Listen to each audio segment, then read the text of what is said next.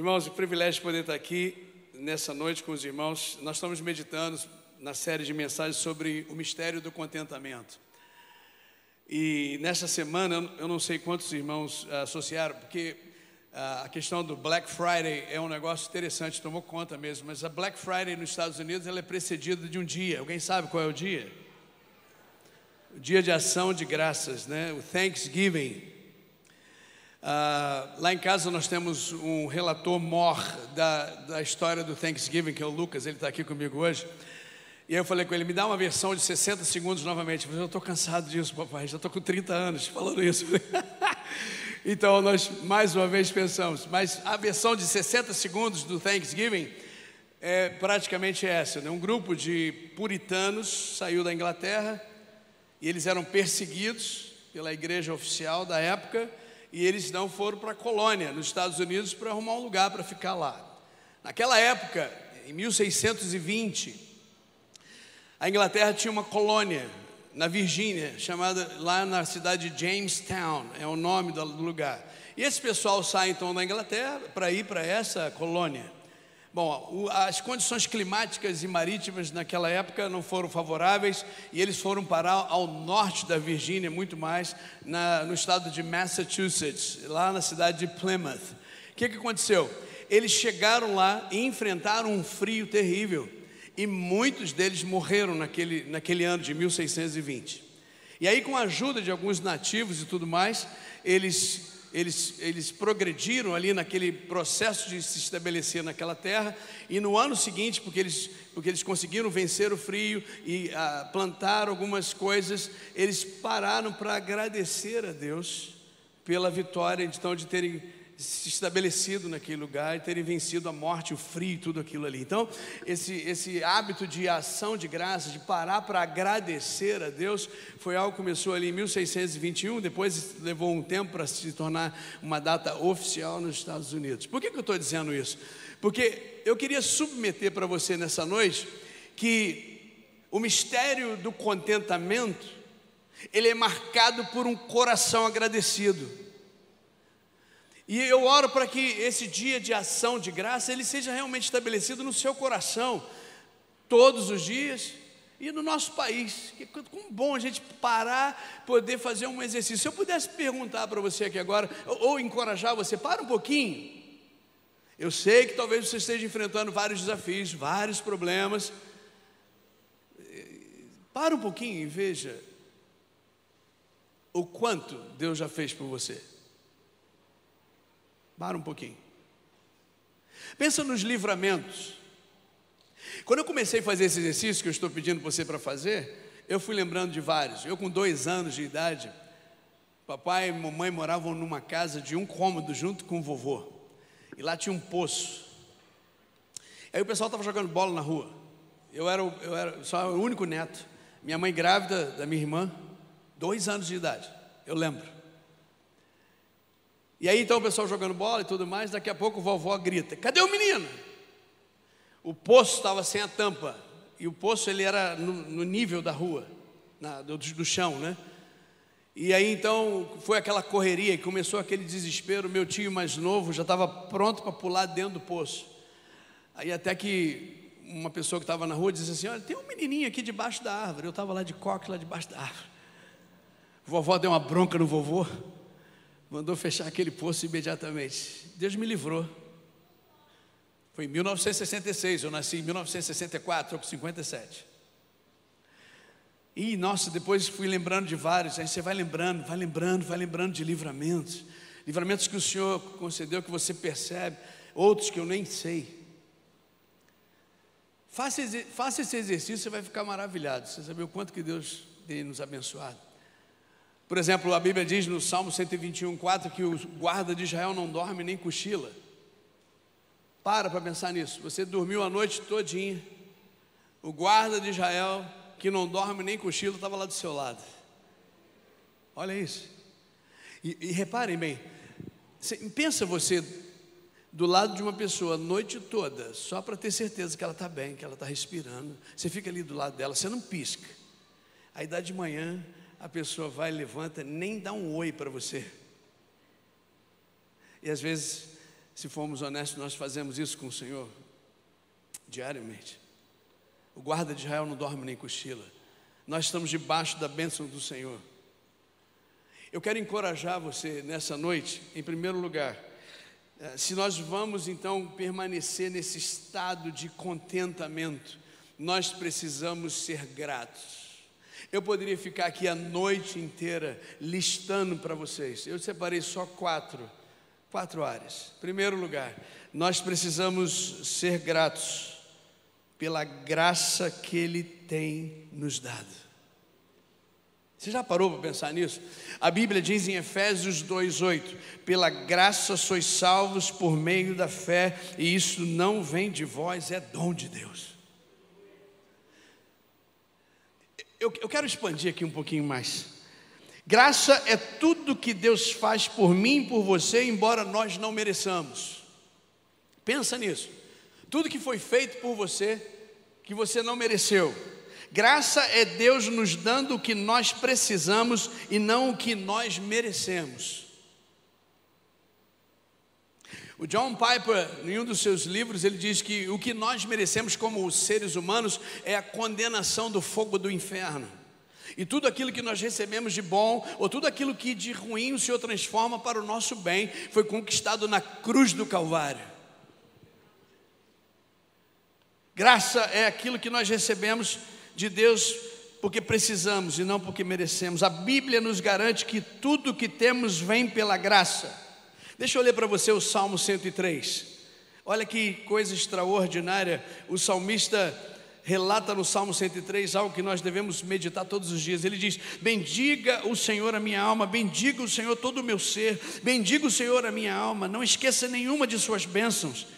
É Ele que perdoa todos os seus pecados e cura todas as suas doenças, que resgata a sua vida da sepultura e o coroa de bondade e compaixão, que enche de bens a sua existência, de modo que a sua juventude se renova como a águia. O Senhor faz justiça e defende a causa dos oprimidos. Ele manifestou os seus caminhos a Moisés, os seus feitos aos israelitas. O Senhor é compassivo e misericordioso, muito paciente, cheio de amor, não acusa sem cessar, nem fica ressentido para sempre, não nos trata conforme os nossos pecados, nem nos retribui conforme as nossas iniquidades. Olha aí, pois como os céus se elevam acima da terra, assim é grande o seu amor para com os que o temem. E como o Oriente está longe do Ocidente, assim ele afasta para longe de nós as nossas transgressões. Deixa eu parar aqui.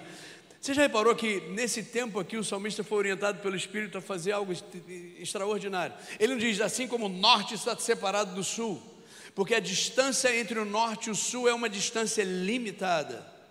Você sabia disso? Você sair em direção ao norte, você vai chegar no norte, eventualmente, ou ao contrário.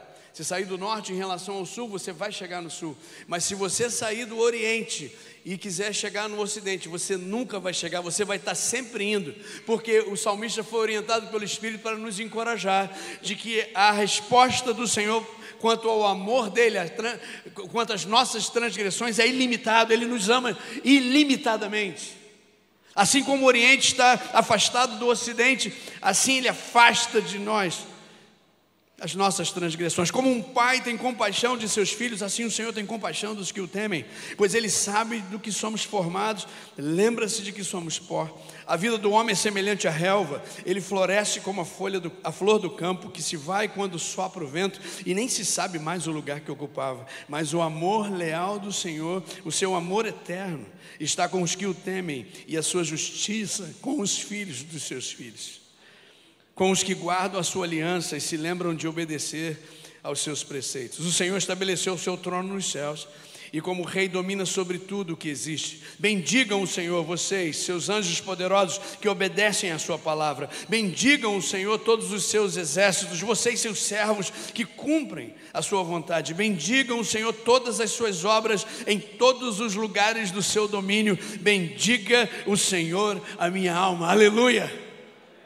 Aleluia por isso. Nós devemos ser gratos por causa da graça do Senhor.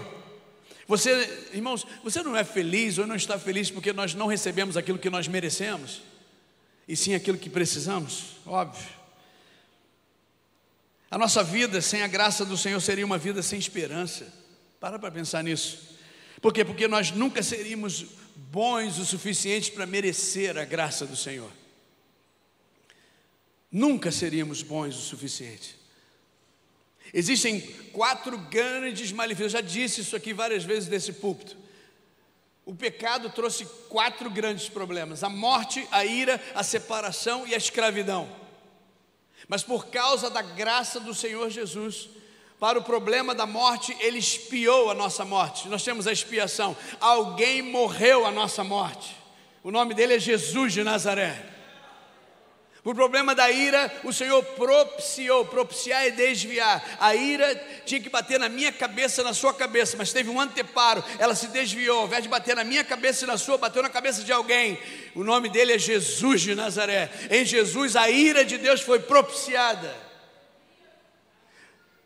Mas assim como não há nada tão bom que não possa melhorar, se a morte foi espiada, se a ira foi propiciada, aquilo que nos separava, a separação, em Jesus nós fomos reconciliados com Deus. Por causa da graça do Senhor Jesus.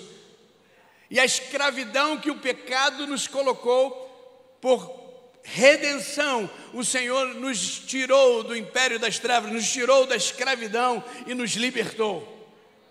Se para a morte ele espiou, para a ira ele propiciou, para a separação ele nos reconciliou, e para a questão da escravidão ele nos redimiu da escravidão, e hoje nós somos libertos em Jesus. Tudo isso por causa da graça do Senhor. Nós devemos ou não devemos continuar no contentamento, desenvolvendo esse coração agradecido? Coração agradecido, mas não somente por causa da graça, em segundo lugar, são quatro. O sermão já está acabando, nós vamos embora mais cedo hoje. Nós devemos ser gratos por causa dos planos que Ele tem para mim e para você. A Bíblia diz em Jeremias 29, 11, obviamente para os mais exigentes, nós estamos num sermão temático. Diz lá em 29, 11, Jeremias 29, 11: Pois eu bem sei que os planos que estou projetando para vós, diz o Senhor, planos de paz e não de, de mal, para vos dar um futuro e uma esperança. Você foi criado por causa de um propósito. Fale para isso para a pessoa que está do seu lado, beijo mais. Você foi criado por um propósito.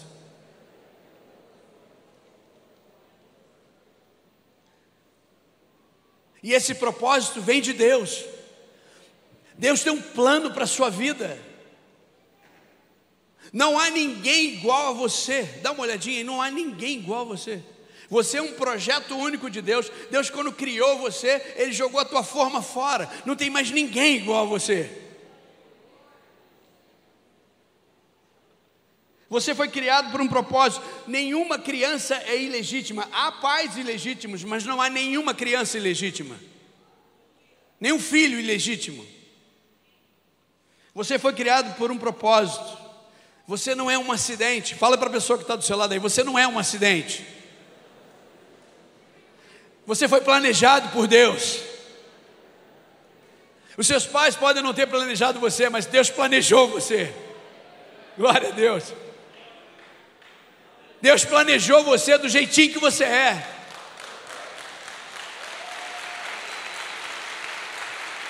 Se você nunca ouviu isso, você precisa ouvir isso hoje. Você é um projeto de Deus. A Bíblia diz que Deus viu você na região secreta, quando você ainda não era formado. Os olhos do Senhor viram você, está lá no Salmo 139. Ele criou você, Ele tem projetos para você, Ele tem um plano para você. Agora é preciso que você entenda que os planos de Deus são bons para mim e para ti, eles são bons e os planos de Deus são tão bons para nós, para a nossa vida, que eles também levam em consideração as nossas faltas. Os planos de Deus levam em consideração os nossos erros. Os planos de Deus levam em consideração as nossas falhas. Os planos de Deus também levam em consideração as coisas que outras pessoas fazem contra a gente, para machucar a gente. Os planos de Deus incluem tudo, meus irmãos. E a beleza é que o Senhor é o único que pega tudo isso e costura tudo. Ele faz um crochê desse negócio todo e fica um negócio extraordinário. Vocês já viram um tapete? Como é que é? De um lado, você vê aquela beleza toda, vira o tapete, você vai ver aqueles nós, aquele negócio todo. O Senhor é o único capaz de pegar os nós da nossa existência e fazer com que todas as coisas concorram para o bem daqueles que amam a Deus. É isso que está escrito lá em Romanos 8, 28. Ele faz com que todas as coisas contribuam para o bem daqueles que amam a Deus. Eu lembro quando a minha mãe fazia bolo, né? Agora, agora a tecnologia inventou o tal do pão duro. Que coisa do diabo, irmãos, aquele negócio de pão duro. Já viram, né? Aquela ferramenta. Que a mamãe fazia o bolo, aí a gente ia lá com o dedo e comia aquela, aquela massa maravilhosa. Agora não, com aquele pão duro você tira tudo, não sobra nada, né? Ferramenta do inferno. Eu lembro que a mamãe usava vários ingredientes, agora eu nem sei mais se são assim, mas tinha um negócio chamado ovo cru, né? pó royal, manteiga, né? Tablete de margarina ali, não é? Farinha de trigo. Você pensa depois desse culto, dessa celebração, eu convidar você, vamos, vamos comer um pouquinho de pó royal? Vamos comer um pouquinho de, de, de farinha de trigo, né, meu Deus? Farinha de trigo. Vamos comer um pouquinho, tablete. Não troço que não faz sentido. Mas quando você mistura aquilo tudo, mamãe misturava aquele negócio todo, estava aquela massa deliciosa. É isso que acontece na vida da gente. Os planos de Deus, eles, eles contemplam as nossas falhas, os nossos erros, aquilo que é amargo na nossa vida. Mas Ele pega tudo isso e faz com que todas essas coisas concorram para o bem da gente. Eu não sei como você chegou aqui nessa noite, talvez machucado, talvez sem esperança, sem perspectiva para o próximo ano, Deus trouxe você aqui para que você seja encorajado de primeiro que Ele existe, que os planos dele para a sua vida são planos de paz e que Ele é capaz de fazer com que todas as coisas concorram para o bem da tua vida. Ele é capaz. Os planos de Deus para as nossas vidas não são sempre planos felizes e confortáveis. Eles incluem dor, Ano passado eu tive o privilégio de servir o meu pai até o dia da morte dele, no dia 30 de dezembro. Os irmãos me acompanharam, oraram por mim, aquela loucura de ir para o Rio toda hora e voltar. Dor. E eu entendi que a morte não tem jeito, irmãos, nós temos que passar pela morte, não é verdade? Não tem jeito. Eu queria que tivesse outro jeito para eu poder dizer para você: você não vai morrer. Né? Uma vez na igreja que eu estava previamente, eu, eu, eu disse isso, né? Nós, todos nós vamos morrer e tal, e não sei o quê. E uma menina de 32 anos levantou a mão, ela disse: ah, Pastor, a gente não sabe, né? Como assim? Daqui a 100 anos nós vamos estar todos mortos, minha filha. Ela, disse, ela com 32, não, a gente não sabe, né? Eu disse para ela assim: Minha querida, deixa eu dizer para você, daqui a 100 anos você vai estar mortinha da Silva, entendeu?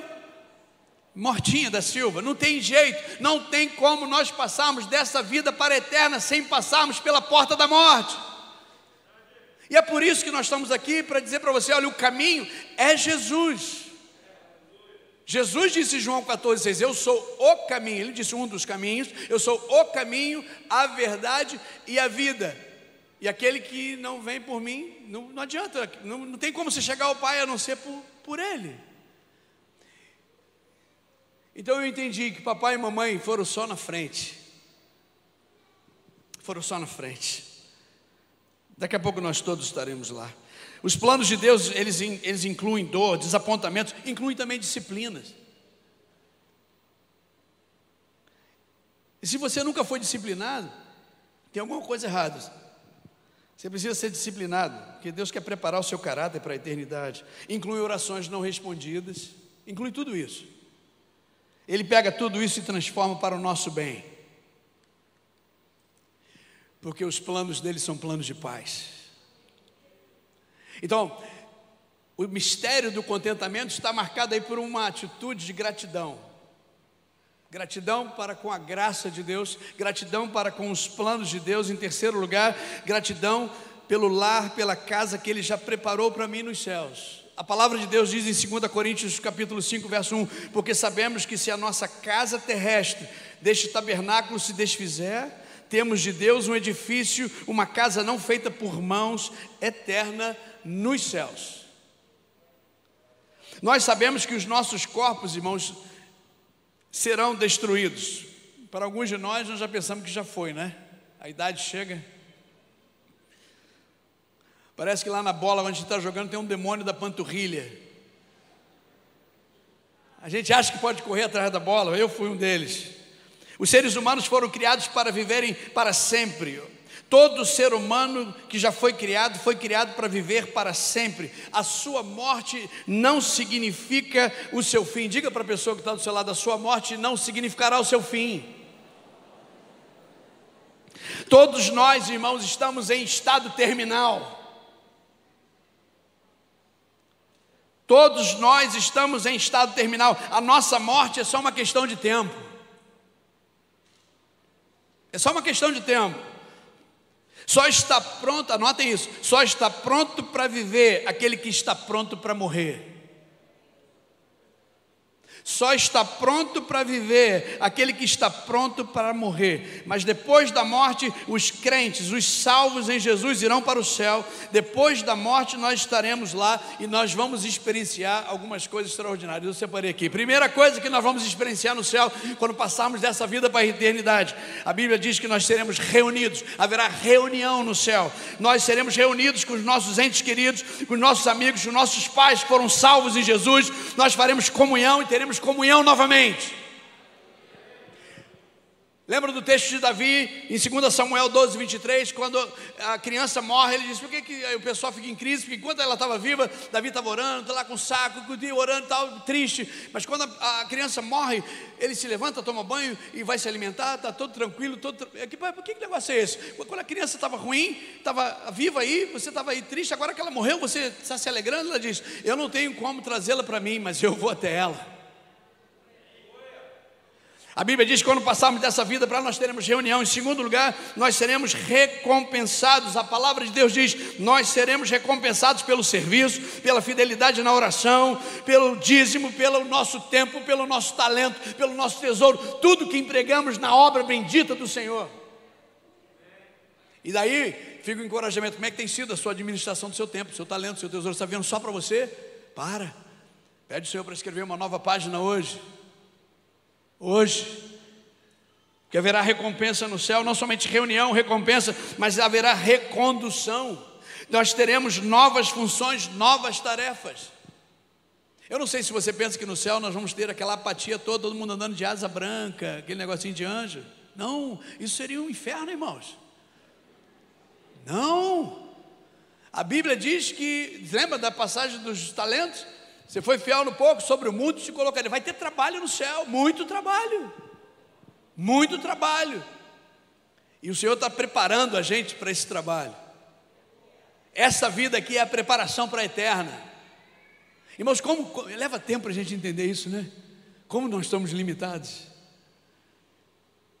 Como nós somos limitados. A gente investe todo o nosso tempo e talento, às vezes. É por isso que a gente tem que ter realmente celebrações como esta, né?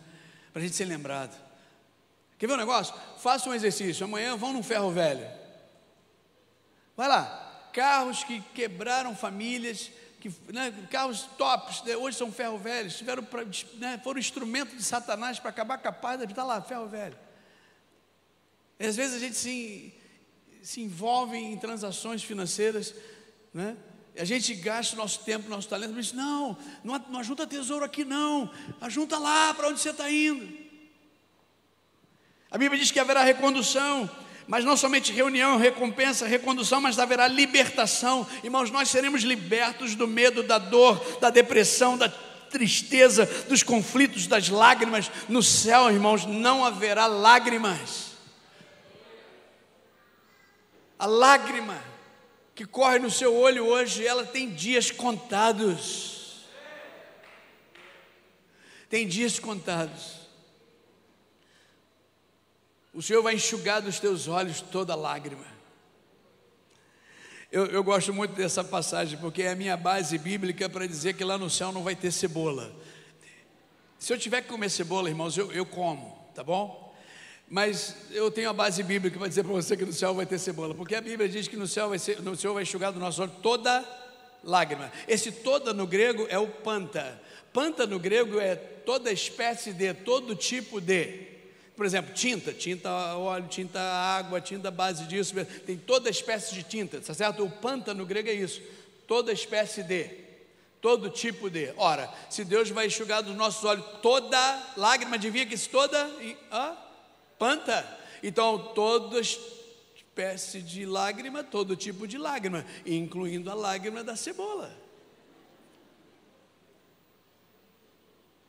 Todo tipo de lágrima, lágrima da separação, a lágrima da dor, a lágrima da morte, a lágrima de, da acusação indevida, a lágrima da calúnia, a lágrima das noites que você ficou acordada por causa de problemas no trabalho, por causa de problemas de saúde ou enfermidade, lágrimas porque um filho foi embora, lágrimas porque uma filha não obedece, porque um filho não honra você, não ouve você.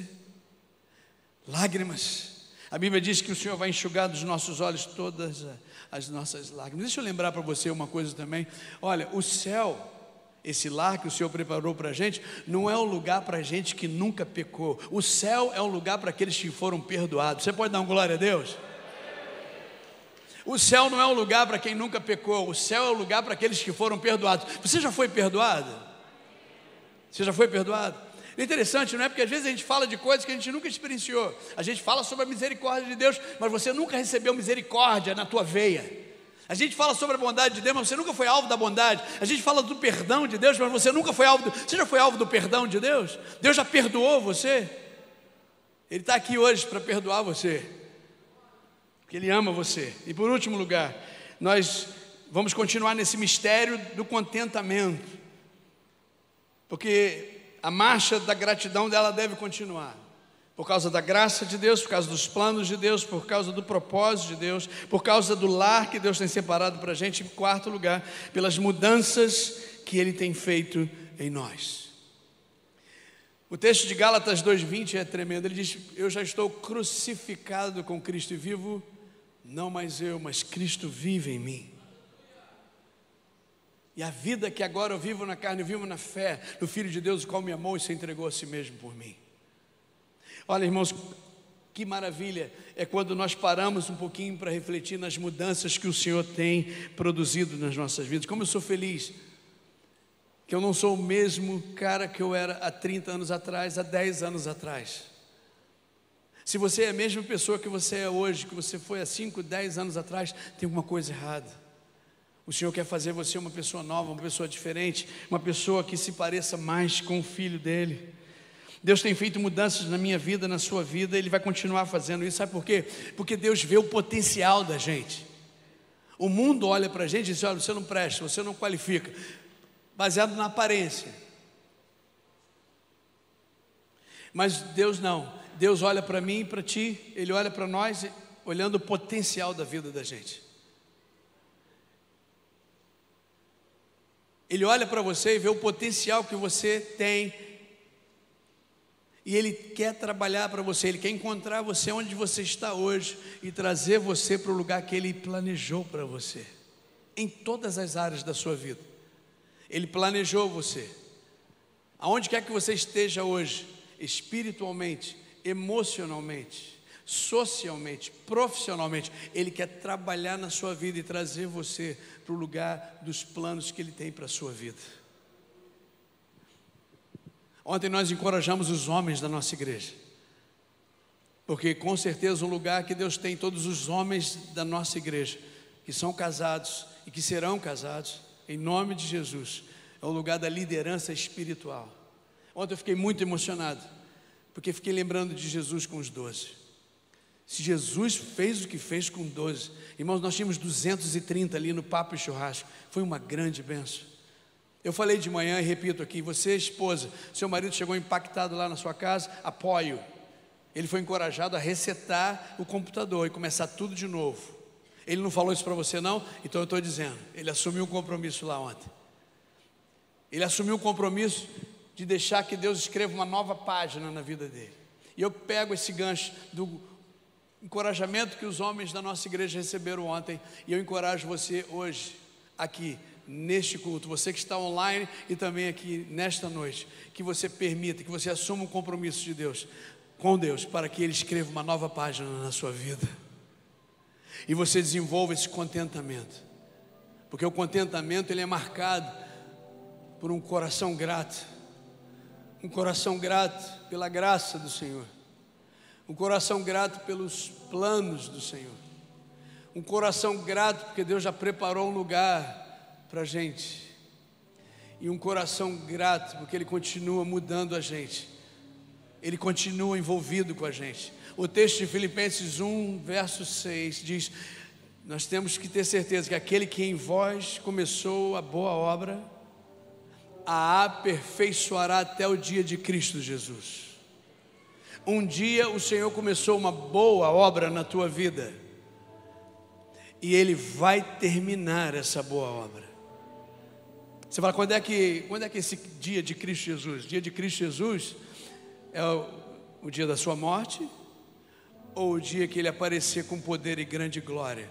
Até aquele dia você pode contar que aquele que em você começou a boa obra vai terminar. As pessoas nos abandonam. As pessoas preterem a gente. Algumas pessoas que falaram para você que eram seus amigos, hoje eles abandonaram você. Talvez porque você errou, mas eles são duros, eles não oferecem segunda chances. O Senhor não. O Senhor oferece segunda chance. Ele quer que você saiba disso nessa noite. Ele quer que você fique certo de que Ele vai terminar a obra que Ele começou na sua vida. Estou falando com gente que está lá no último banco da galeria, aqui embaixo. Eu queria que você agora baixasse sua cabeça onde você está e agora onde você está. Cada coração. A primeira coisa que eu encorajo você a fazer, declare a sua gratidão para com Deus. Declare. Agradeça, porque Ele não abandonou você. E nem vai. Porque se nós formos fiéis, Ele é fiel, mas se nós formos infiéis, Ele permanece fiel. Pode contar, Ele não vai abandonar você. Então por isso você deve ser grato, grato, coração grato, contentamento, grato pela graça. Olha o quanto que Ele fez por mim e por você na cruz, através de Jesus, através do túmulo vazio. Quanto? Mas não para aí. Ele tem planos para você, planos de paz. Mas não para aí, Ele já preparou um lugar para a gente estar depois desse, dessa, dessa vida aqui. E enquanto nada disso ocorre, Ele tem mudado a gente. Você é um projeto lindo, um projeto extraordinário. Está muito cedo para você jogar a toalha, nada de jogar a toalha. Ninguém jogando a toalha, nada disso. Agradeça ao Senhor. Nós seremos ministrados agora. Nós vamos ficar de pé. E se o Senhor falou o seu coração e você tem algo para dizer para Ele, quer marcar esse dia, eu encorajo você a sair do seu lugar, lá da galeria onde você estiver, vem aqui na frente. Estabeleça esse dia como um marco. Você diz, Senhor, eu quero resetar o HD do meu coração. Eu quero entrar nesta semana com o coração agradecido. Eu quero que o Senhor saiba disso. E eu encorajo você a sair do seu lugar. E que você compartilhe essa decisão com a gente. Eu quero orar com você aqui agora. Talvez você esteja aqui pela primeira vez ou aí online e você ainda não se encontrou com Jesus. Você ouviu aqui eu dizer que o pecado entrou e gerou morte, gerou ira, gerou separação de Deus e gerou escravidão. Mas em Jesus, por causa de Jesus, o problema da morte foi resolvido pela expiação. O problema da ira foi resolvido pela propiciação. O problema da separação foi resolvido porque ele nos reconciliou com Deus. E o problema da escravidão foi resolvido porque ele nos redimiu. O que você precisa fazer é receber esse presente de Deus para a tua vida pela fé. Você recebe isso pela fé? Eu gosto de lembrar que para ser salvo as pessoas precisam ter coragem. Coragem para quê, pastor? Para pular de um prédio, para encarar um fuzil pela frente? Nada disso.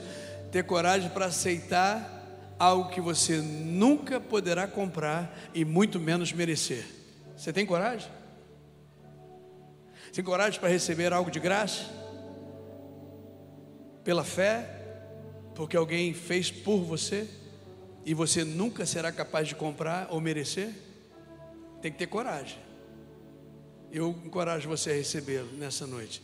E se você o recebe, Fala aí na, no nosso chat online, onde você estiver. Eu estou recebendo Jesus como meu Senhor e Salvador pessoal nessa noite. E você que está aqui presencialmente, você pode ter o prazer e o privilégio de vir aqui à frente, sem medo algum. Os pastores estarão aqui e nós estaremos aqui orando por você. Vamos ficar de pé agora e vamos ser ministrados.